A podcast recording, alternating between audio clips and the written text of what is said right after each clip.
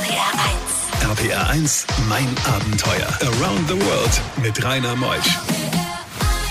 Heute, am letzten Sonntag des Monats Oktober, habe ich euch eine Nomadin mitgebracht. Jetzt denkt ihr, hä? Geht ihr jetzt in die Wüste? Macht ihr irgendwas hier mit den Kamelen? Nein, Katharina hat einfach losgelassen. Sie hat so gut wie alles verkauft nach der Trennung ihres Freundes und ist einfach raus in die Welt gereist nach dem Prinzip des Minimalismus. Ihre Geschichte heute rund um den Globus in mein Abenteuer bis 12.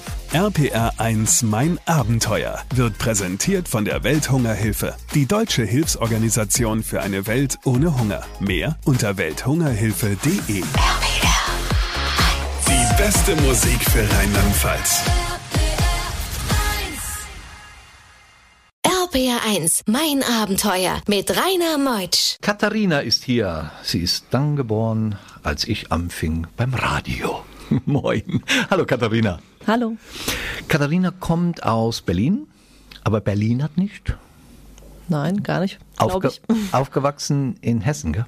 Genau, in Frankfurt am Main. Du bist Reisejournalistin, schreibst viel für die Zeit, für Taz und viele andere. Und irgendwann hast du dich getrennt von deinem langjährigen Lebensgefährten. Und das hat ganz schön dein Leben durcheinandergewirbelt. Was hast du gemacht dann danach?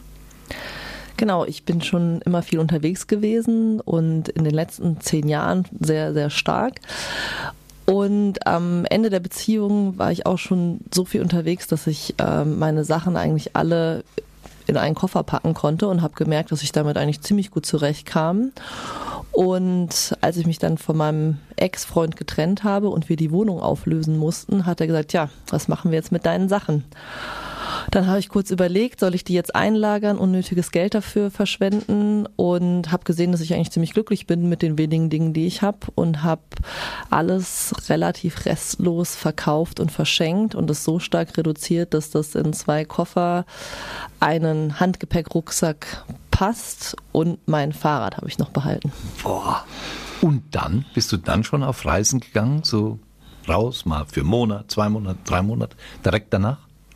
Direkt danach äh, bin ich weitergereist und kannte das ja von davor auch, weil ich in der Regel nicht einfach nur wenige Tage oder Wochen unterwegs bin, sondern meistens schon wirklich für Monate, also längere Zeiträume. Das ist mir auch sehr wichtig. Und trotzdem, äh, hat, du hast keine Wohnung mehr, nichts mehr. Wo hast du dann geschlafen, wenn du mal in Deutschland warst?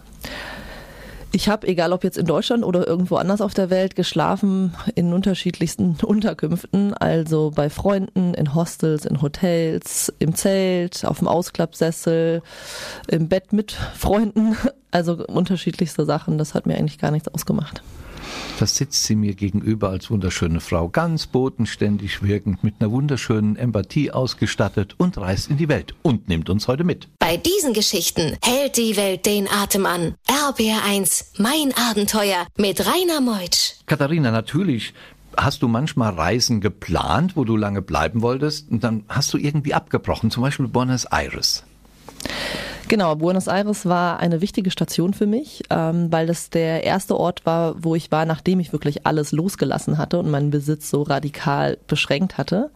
Und dann saß ich da mit meinem Koffer und meinem Rucksack, guckte mir das so an und dachte, ja, that's it.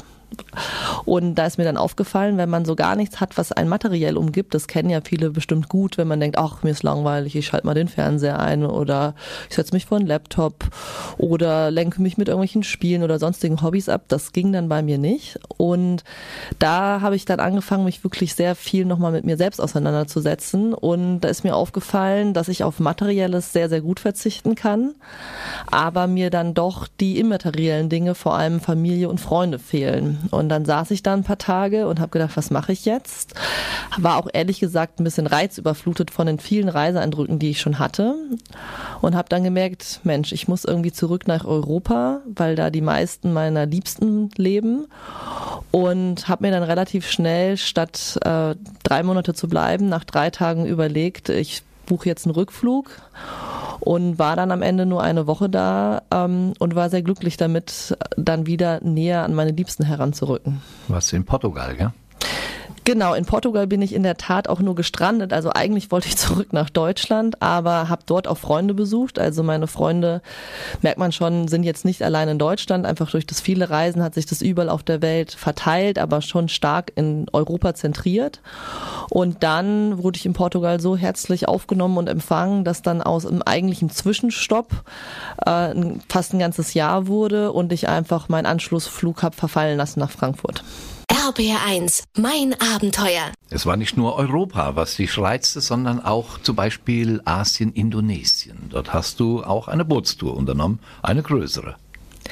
Genau, das war schon längere Zeit ein Herzensanliegen für mich, weil ich äh, nach dem Studium kurzfristig für Greenpeace gearbeitet habe und dann bin ich mit einer ehemaligen Kollegin in Kalimantan gewesen, weil wir uns mal gucken wollten, wie das da wirklich vor Ort aussieht mit dem Regenwald und den Orang-Utans. Und dann waren wir mit einem Ranger dort auf einem Boot unterwegs und haben eine Woche lang wirklich mit sehr wenig dort gelebt, haben auf dem Boot geschlafen, gegessen und ich fand es wahnsinnig schön, dieser Natur so nah zu sein und wirklich was total Besonderes zu erleben.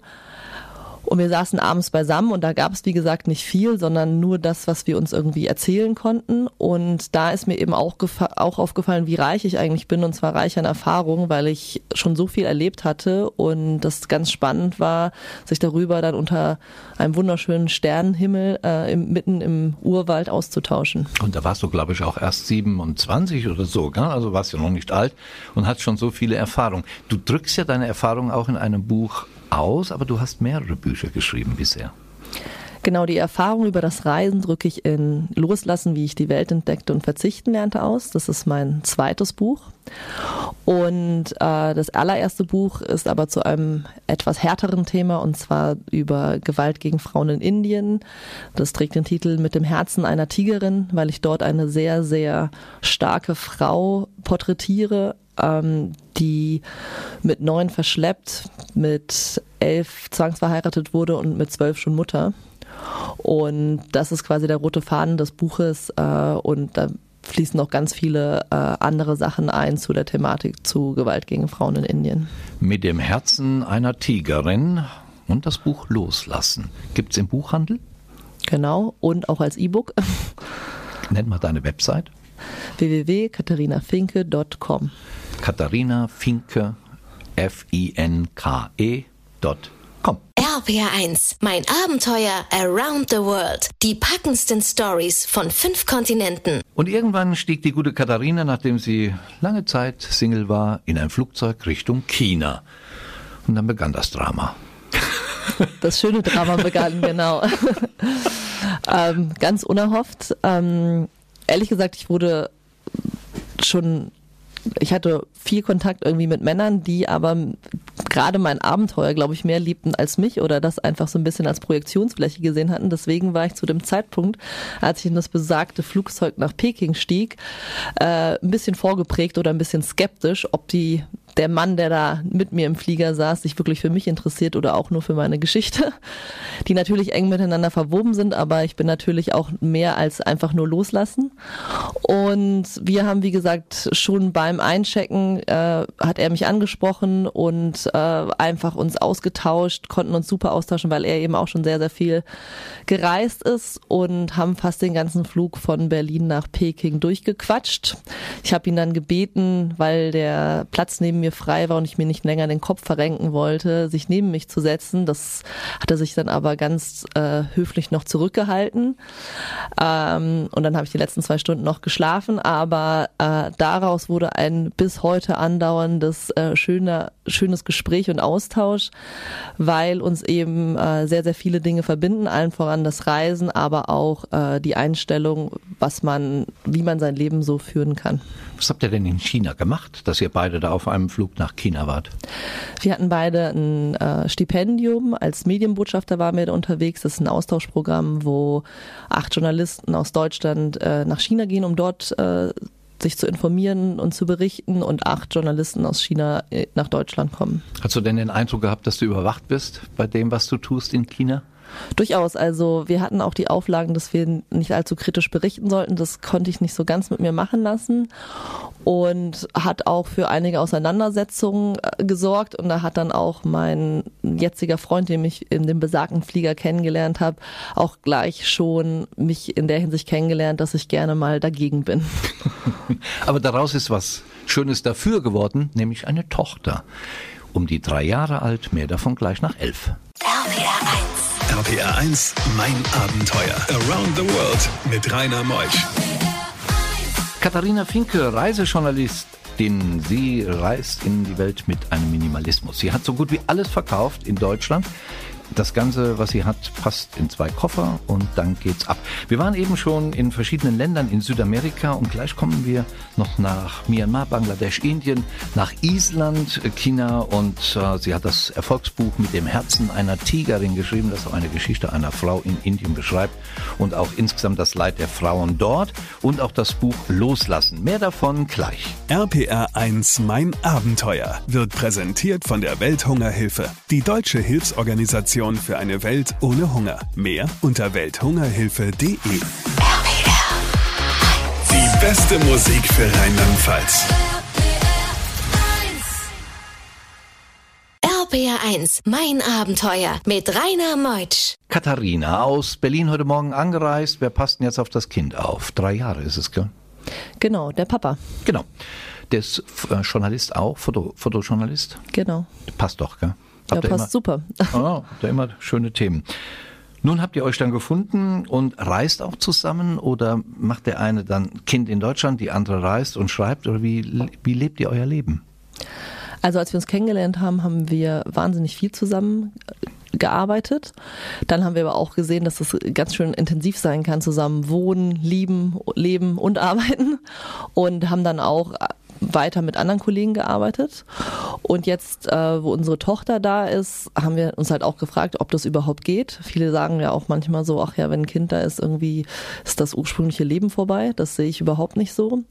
Und da haben wir in der Tat äh, sie mitgenommen auf unsere Recherchen, waren auch vier Monate zum Beispiel mit ihr in Südamerika unterwegs. Ähm, die allererste Recherche war auch eine schwierige in einem sehr stark kontaminierten Gebiet in Chile. Und das war unheimlich schwer, aber nicht, weil das Kind per se dabei war, sondern äh, weil das Gebiet so kontaminiert war, dass sie noch nicht mal dort irgendwie auf dem Boden spielen konnte oder auf den Spielplatz, also weil sie nach Möglichkeit nichts dort anfassen sollte. Und wir uns natürlich erkundigt haben, äh, können wir da überhaupt mit unserer Tochter hin? Aber für zwei Tage, für die wir da waren, vor Ort wirklich, die Recherche war natürlich wesentlich umfangreicher, äh, war das kein Problem, sonst hätten wir natürlich nicht das Leben unseres Kindes dabei riskiert. Dieser Bericht ist erschienen, zum Beispiel wo?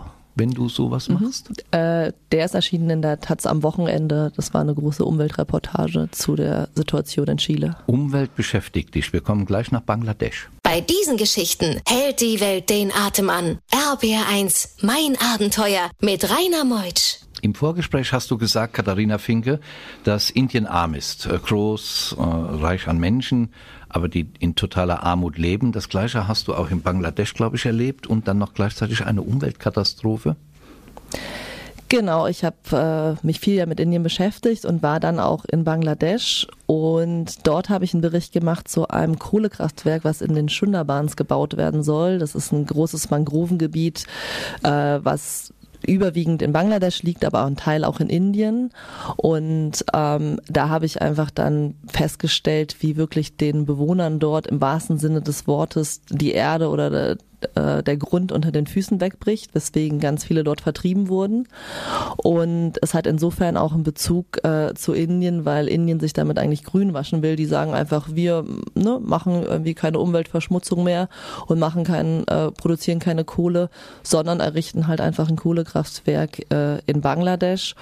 Und äh, Bangladesch hat sich das gefallen lassen, trotz massiver Proteste der Bevölkerung. Aber ähm, aufgrund der Historie sind Indien und Bangladesch so verbannt, verhandelt, dass die äh, Regierungschefin sich da ähm, einfach vehement durchgesetzt hat bis heute, obwohl es immer noch Proteste gibt, äh, ist davon auszugehen, dass das gebaut wird. Und das ist, wie gesagt, für dieses äh, wunderschöne Gebiet der Schunderbahns, was vielleicht vergleichbar ist in Deutschland, ähm, mit den Sagen der Nibelungen, also es hat auch einen großen Kulturwert für das Land in Bangladesch, ähm, ist es natürlich furchtbar, dass das zerstört wird, der also die Natur, dieser Regenwald und auch der Lebensraum nicht nur von vielen Tieren, sondern von wahnsinnig vielen Menschen. Und wer ein bisschen was über Bangladesch weiß, weiß auch, dass das Land äh, wahnsinnig stark besiedelt ist. Und wenn die Schunderbans verschwinden, ist das eigentlich auch ein Schutzgebiet für das Land. Das heißt, es ist noch gefährdeter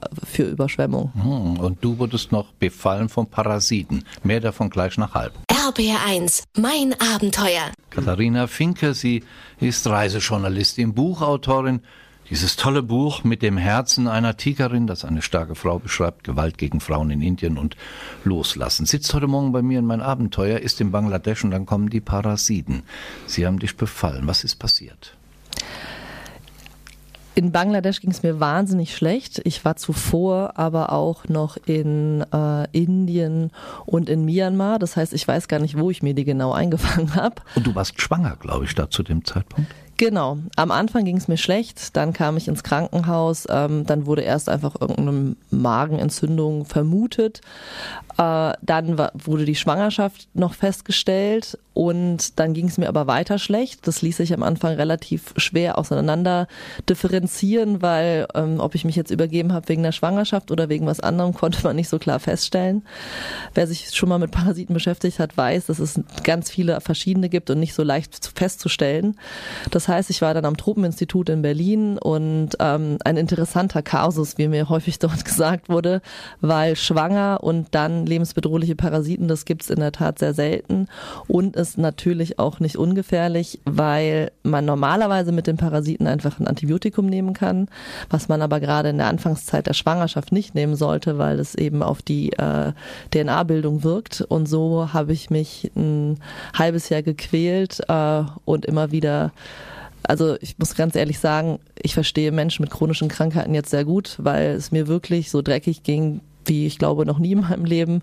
Und ich wusste, das geht in regelmäßigen Abständen jetzt genauso weiter. Und der Körper hat selbst dann dagegen gewirkt, gegen die Parasiten während der Schwangerschaft? Naja, das Problem war so ein bisschen, ich habe dann versucht, auf natürlichem Wege ganz viel auszuprobieren. Ich war so verzweifelt, dass ich sogar kurz davor war, irgendeine exotische Tropenfrucht zu bestellen, die man zerschlagen soll, um irgendwelche Kerne dafür zur Heilung äh, zu gewinnen ich habe dann wirklich, weil man natürlich aufpassen muss auf seine eigene Gesundheit und auf die des Kindes, ähm, so lange mich gequält, bis es gar nicht mehr ging. In Deutschland ist es zugelassen, dieses Antibiotikum ähm, ab dem sechsten Monat der Schwangerschaft zu nehmen. Ich habe das kurz davor vorgenommen auf mein eigenes Risiko. Und mein Freund meinte immer, nimm es doch vorher, aber ich wollte mir niemals vorwerfen, dass mein Kind davon geschädigt wird. Und äh, so habe ich dann, solange es ging, gewartet, dieses Medikament zu nehmen. RPR1, mein Abenteuer Around the World. Die packendsten Stories von fünf Kontinenten. Hast so viele Projekte, Katharina, angegangen, hast diese tollen Bücher geschrieben, dieses mit dem Herzen einer Tigerin und auch das Loslassen. Und eine tolle Webseite unter katharinafinke.com findet man dich. Was ist denn das nächste Projekt? Während Corona konnte es jetzt eh nicht reisen. Was willst denn du jetzt zukünftig machen? Als Mutter, das nächste Projekt, da bin ich gerade dran. Ich schreibe mein drittes Buch die Fortsetzung von Loslassen. Ähm, der Arbeitstitel lautet Losleben, weil äh, zwei Sachen mir ganz wichtig waren. Als ich gesagt habe, ich bin schwanger oder Leute mich als junge Mutter gesehen haben, haben sie gesagt, du mit deinen zwei Koffern, das geht doch nicht, da hört es doch jetzt auf, da kannst du jetzt, brauchst du ja jetzt mehr und kannst nicht mehr reisen. Und ich wollte nicht einfach nur dagegenhalten und sagen, doch, aber letztendlich ist es so gekommen. Und zudem kam, dass ich mich natürlich schon immer für viele Kulturen interessiert habe und mir aufgefallen ist, gerade als ich schon schwanger war und zurück nach Berlin kam, dass ich wie oftmals, als ich von Reisen zurückgekehrt bin, gesehen habe, ähm, wie bewertend die deutsche Gesellschaft doch ist. Also dass irgendwie das und das richtig oder falsch ist, sowohl für Kinder als auch für andere Sachen, dass es äh, einen sehr hohen Grad an Beschwerden gibt, obwohl es äh, den Menschen in Deutschland wirklich verhältnismäßig zur Weltbevölkerung wahnsinnig gut geht. Und da habe ich gedacht, ähm, ich will jetzt gar keinen belehren, aber einfach mal die Horizonte erweitern und berichte dann in dem Buch, an dem ich gerade arbeite, über die verschiedenen Perspektiven zur Elternschaft weltweit. Interessant ist zum Beispiel, dass ähm, es in keinem anderen Land den Begriff Rabenmutter gibt. Und das finde ich zum Beispiel auch schon sehr bezeichnend, weil äh, genau, also Mütter gar nicht so verurteilt werden wie in der deutschen Sprache.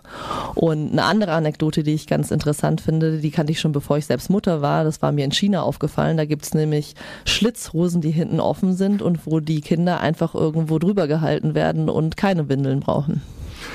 Wissenswertes, Interessantes, Spannendes und Informatives von Katharina Finke. Wunderbar, dass du heute Morgen hier warst, Katharina. Wir machen so, wenn das Buch fertig ist, lade ich dich neu ein, weil auf meiner Liste stehen zu viele Abenteuer noch, die wir nicht angesprochen haben. Dann haben wir was für nächstes Jahr. Machen wir so? Sehr gerne. Versprochen. Ich bin Rainer Meutsch. Wünsche euch einen schönen Sonntag. Wir hören uns nächste Woche wieder. Tschüss.